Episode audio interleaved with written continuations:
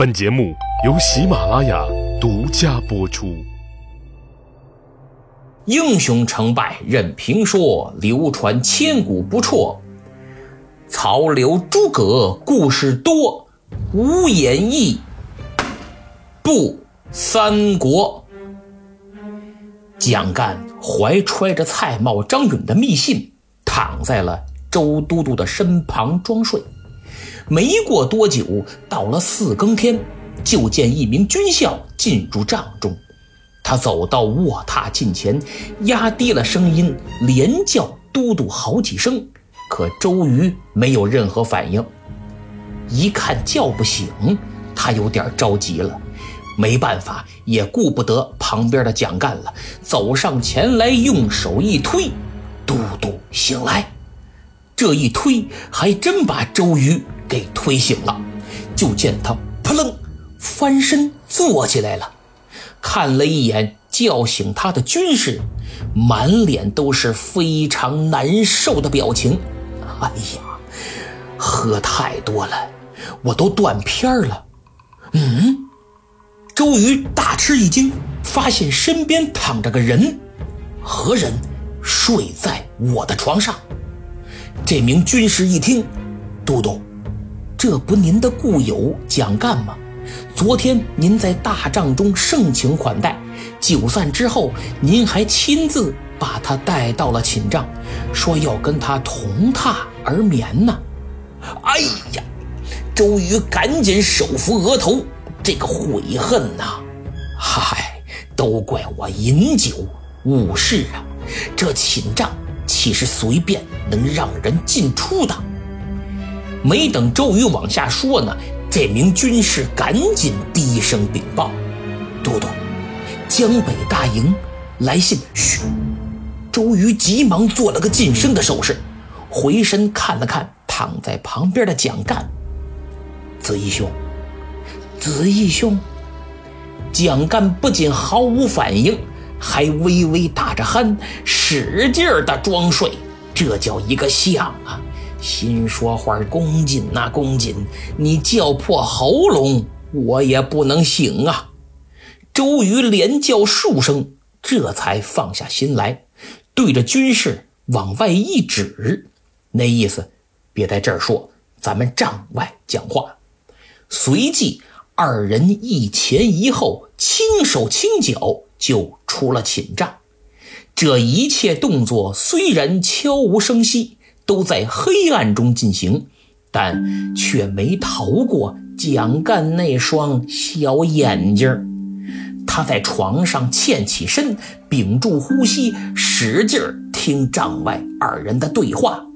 可惜声音呐太小了，他把吃奶的劲儿都使出来，也听不清，断断续续的，就听到那名军校说：“江北大营送信来了。”具体什么内容听不清了，周瑜说了两句，也不知道说的是什么，然后又听军校说道：“目前盯得紧，不好下手。”后边又听不见了。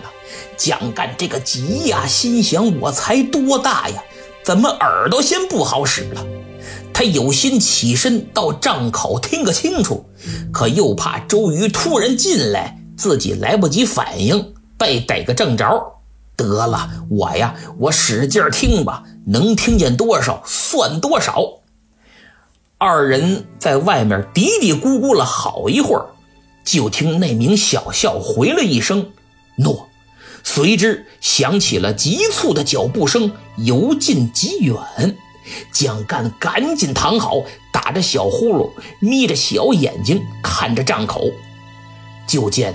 周瑜轻挑帐帘走到床前，蒋干非常配合，很自然的翻了个身。嗯啊嗯啊嗯啊嗯啊，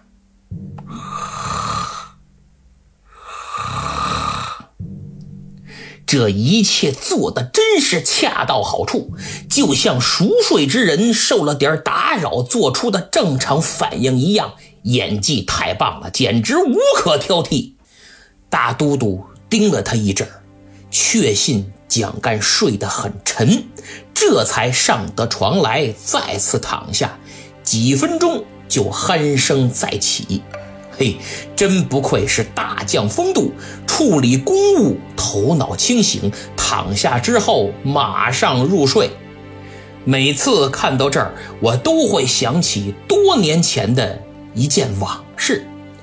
有一次在单位值班，晚上和几个同事在外面吃了点烧烤，回到宿舍，当时有一位科长躺在床上，已经打着呼噜了。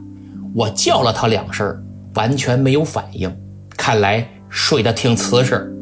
于是我就和身边的同事小声说道。哎咱们科长这个人呐，其实他这几个字儿刚出口，呼噜声就戛然而止。哼哼，虽然这么多年过去了，但我依旧能清楚地感受到当时宿舍里那奇妙的气氛。眼看周瑜已经熟睡，蒋干把眼睛睁开了，心想：我可不能老这么躺着呀。这五更天，估摸着也快了。时辰一到，立马走人，必须悄悄溜回去。等天光大亮，这公瑾也醒了，事情必然败露，我可走不了了。就在他焦急的等待之中，五更悄然来临，机不可失，蒋干轻轻的翻身下床，不错眼珠的。盯着仍在熟睡的周瑜，然后慢慢的一步步退到寝帐的门口。他冲着周瑜一拱手，心说：“恭谨贤弟，感谢你的盛情招待，愚兄告辞了。”他回身挑起帐帘，是悄然离去。这一路上自然畅通无阻，直到大营的辕门。站岗哨兵一看，哟，这不蒋先生吗？您怎么起这么早啊？啊啊！哈哈，我有早上遛弯的习惯。现在不提倡全民健身吗？你看这空气多好啊！呃，几位辛苦辛苦，回见啊，回见。蒋干打个哈哈就往外走，站岗的军士也没拦。可不嘛，谁敢拦他呀？都督的故友昨天兴师动众，在辕门大力相迎，谁人不知啊？蒋干故作镇静的走了没多远，是撒丫子就跑，跑得太着急，鞋还掉了一只。哎，得了，别捡了，回去再说吧。就这样，蒋老师顺利的。出了大营，顺利的来到了江边，顺利的上了自己的专船，顺利的驶向江北。坐在船上，望着渐行渐远的周瑜大营，蒋老师心中暗自得意呀。公瑾呐，公瑾，别看你现在身居高位，但要论这心机。你跟哥哥我比，嘿嘿嘿，还嫩了点儿。这次虽然没有劝得周瑜来降，但却刺探到如此机密、如此重要的情报。回到大营，丞相一定要重重奖赏于我。以后啊，我也将跻身于一流谋士的行列。哈哈哈，看谁还敢小瞧我！蒋子义在满心喜悦和对未来的美好憧憬之中，蒋干顺利回到了曹营，弃舟登岸，直奔曹操的中军大帐。曹丞相此时刚刚起床，脸还没来得及洗，一听说蒋干回来了，嚯，心想这位可以呀，去的麻利，回来的利索。曹丞相急忙吩咐一声：“快请！”哎呦，这个“请”字可不是一般人能有的待遇。蒋干洋洋得意，小胸脯一拔，走入帐中，到了帅案跟前，深施一礼：“参见丞相。”曹操仔细一打量，这心里就凉了半截儿。为什么呀？只见面前这位蒋先生。衣衫不整，上面还沾着些许的呕吐物，都结痂定嘎巴了，这叫恶心呐，直窜鼻子。再往脚上看，怎么鞋也丢一只啊？哎呀，该不会是他把周瑜给惹怒了，被暴打一顿，最后越狱才跑回来的吧？善于识人的曹丞相不由得把脸一沉。子义，此去三江口劝说那周公瑾如何呀？哎，启禀丞相，我此去三江口大营，未能劝得。周郎来降，白跑一趟啊！嗯，曹操生气了，本来就起床气没消呢，他又来给添堵。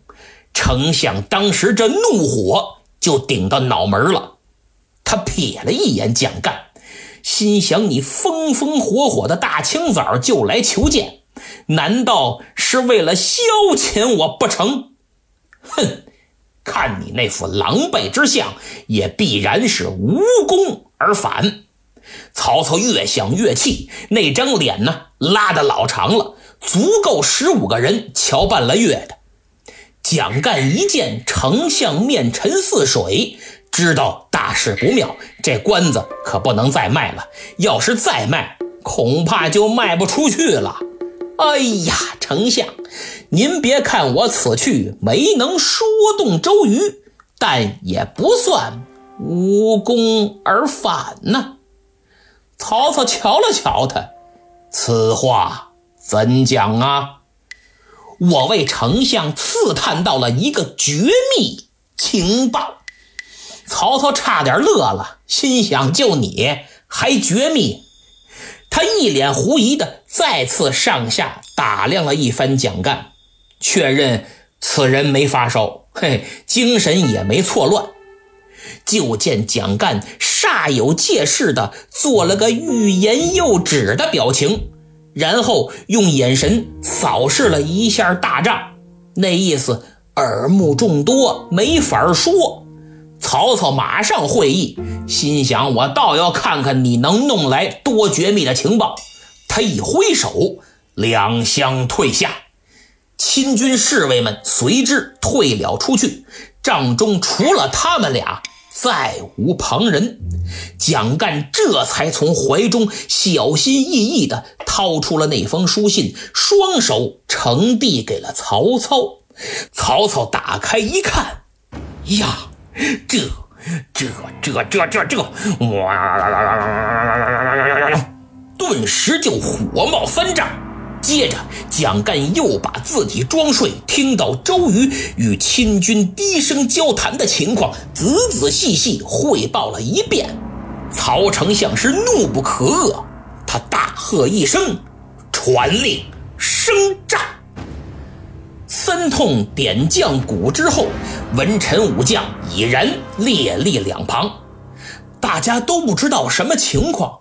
这刚起床就被召集过来了，站在那儿直琢磨，是不是有什么紧急军情啊？哎呦，丞相这脸色可够难看的，又跟谁发火呢？这是？哎，旁边那不是蒋干吗？哦，出使三江口回来了，真够快的。蒋先生这可够狼狈的，衣服脏了吧唧，呵，还少一只鞋，怎么脸上还挺得意呢？这到底要唱哪出啊？这个，在场诸位都被这奇怪的二人组彻底给整蒙圈了，但谁也不敢问。就听怒气冲冲的丞相又大喝一声：“蔡瑁、张允何在？”二人急忙出列。插手十里，末将在，末将在，不知丞相呃哪旁使用啊？哼哼，我来问你们，这操练水军进展如何呀？我打算近日派你二人率兵进军，与那周瑜小儿开战，可否？二人一听，怎么着？现在就打？呃，启禀丞相，不行啊。目前水军尚未操演熟练，不可轻举进兵。估计再有个十天半月，定有起色，到时再战不迟啊。哦，曹操冷笑一声，等操演熟练之时，我的首级恐怕已经落到江东周郎之手了吧？呃，这、这、这、这，呃，蔡瑁、张允都懵了，没明白丞相什么意思。就见曹操这眼里都要喷火了，脸上仿佛写了“杀人”二字。他俩吓得直哆嗦，扑腾一声跪倒在地，求丞相恕罪，呃，丞相恕罪，呃，求丞相饶恕我等，我等再也不敢了。呃，对，呃再也不敢了。他俩说的再也不敢了。是指训练水军再也不敢耽搁时日了，再也不让上次兵败的事件重演了。以为曹丞相啊还在追上次兵败的责，可曹操以为他俩说的是再也不敢私通周瑜，再也不敢给三江口送信了。好嘛，一个说前门楼子，一个说跨过轴子，实在是误会。天大的误会！曹操越想越气，一拍虎胆，啪！来人，将此二人给我推出去斩！啊！不用说，文武群臣，就连蔡张他们俩也是一头雾水呀。大早起来，牙没刷，脸没洗，眼屎都没擦干净呢，稀里糊涂的就发生了血案，脑袋搬家了。唯一不糊涂的是负责砍头的武士，因为他们始终有且只有一个信条：执行丞相的军令，刻不容缓。于是辕门外三声炮响，蔡瑁、张允的人头就被送到了曹操的近前，还冒着热气儿呢。由此，我再次郑重地提醒大家：沟通是多么重要的事儿啊！弄不好，不仅会失去恋人，丢了工作，有时候还会酿成惨剧。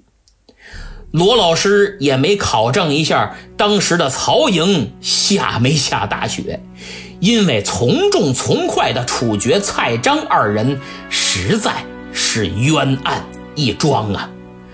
后人有诗叹蔡张，写道：“曹操奸雄不可当。”一时诡计中周郎，蔡张卖主求生计，谁料今朝见下王。当他俩的人头呈现在眼前的瞬间，曹操心里挥悟一下，犹如跌落悬崖一般，因为他突然意识到自己做了一件蠢事，上了敌人的当。但人头已经砍下，趁热再缝回去也不好使了。没办法，将错就错吧。曹操把心一横，任命毛玠、于禁为水军大都督，接替蔡张之职。大伙儿这才缓过点神来。荀攸等人赶忙上前询问因何斩此二人。曹操以慢我军机为由搪塞了搪塞。然后一挥袖子，散战。曹操算是清醒了，只是代价太大了。可咱们这位蒋老师啊，还没清醒呢。从昨天开始，他就进入了迷茫状态，到现在依然无法自拔。他心想，自己帮丞相铲除了身边的卧底，这都散账了，怎么还没奖赏我呀？哦哦哦，可能丞相太生气了，一时给忘了。于是他高高兴兴地上前一拱手，想讨个功，可一个字儿还没说呢，就被丞相的犀利的眼神给震慑回去了。蒋干讨个大没趣儿，跟随众人屁股后头边往外走，心里还边纳闷儿，说要不是我，丞相的脑袋指不定什么时候就没了。我立这么大功，他怎么还不高兴呢？到现在，蒋干还蒙在鼓里呢，不知道周瑜借他这位昔日同窗故友之手施了个反间计。可是问题来了，蒋干不明白也就罢了，这么聪明、这么老奸巨猾的当世奸雄曹操，为什么也会中计呢？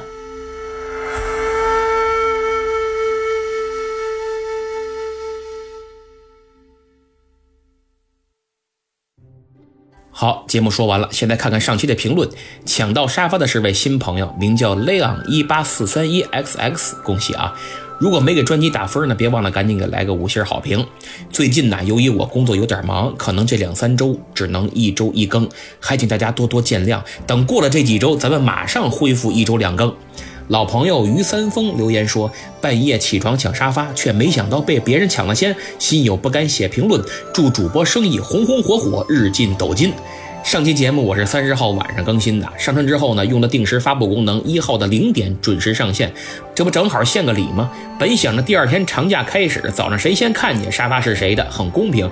没想到来了俩夜猫子，半夜起床抢沙发，这纯属意外。不过感谢您祝我生意红红火火，日进斗金啊！说到这儿，我就得感谢本周给我打赏的朋友了，一共有三位，第一位叫流年 mini。第二位叫 Helen 昂昂，第三位是老朋友春天之我，还有我这儿显示六号那天名叫殿下陈惶恐 ROC 的听友下单买了小雅 AI 蓝牙耳机，感谢以上四位金主的支持，请给我发私信，我有特别节目敬上。那么除此之外，我还要代表拉菲老师隆重感谢一位听友，名叫醉北红。他业余爱好是自己做做玉雕，十一前夕送了我和拉菲老师一人一个自己的作品，虽不是很贵重，但绝对精心之作。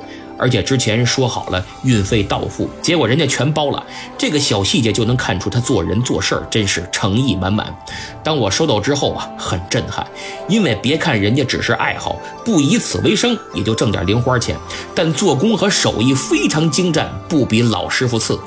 更令我没想到的是，经过聊天，我才知道，由于之前的病，他左半边身体基本不能动，五年了，仅用一只右手生活和工作，包括雕琢这么精美的玉器，用一只手完成如此巧夺天工的作品，真令我为之震撼。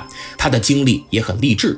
鉴于此，我觉得还是在节目里为他宣传一下。如果哪位想购买玉雕配饰和摆件的，请添加微信，微信号是“最北红”三个字的全拼，再加八八八，“最北红”三个字的全拼八八八。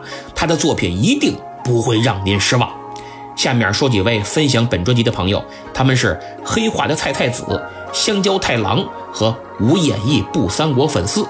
听友孔令泽的妈妈留言说：“我和同学们都评价点赞了，还有什么方法支持您？”嘿呦，小朋友，组织能力真强啊！既然你们班同学都点赞评价了，那就想办法让你们学校的所有学生都来点赞、订阅、评分和转发，在下感激不尽。咱们下期再见。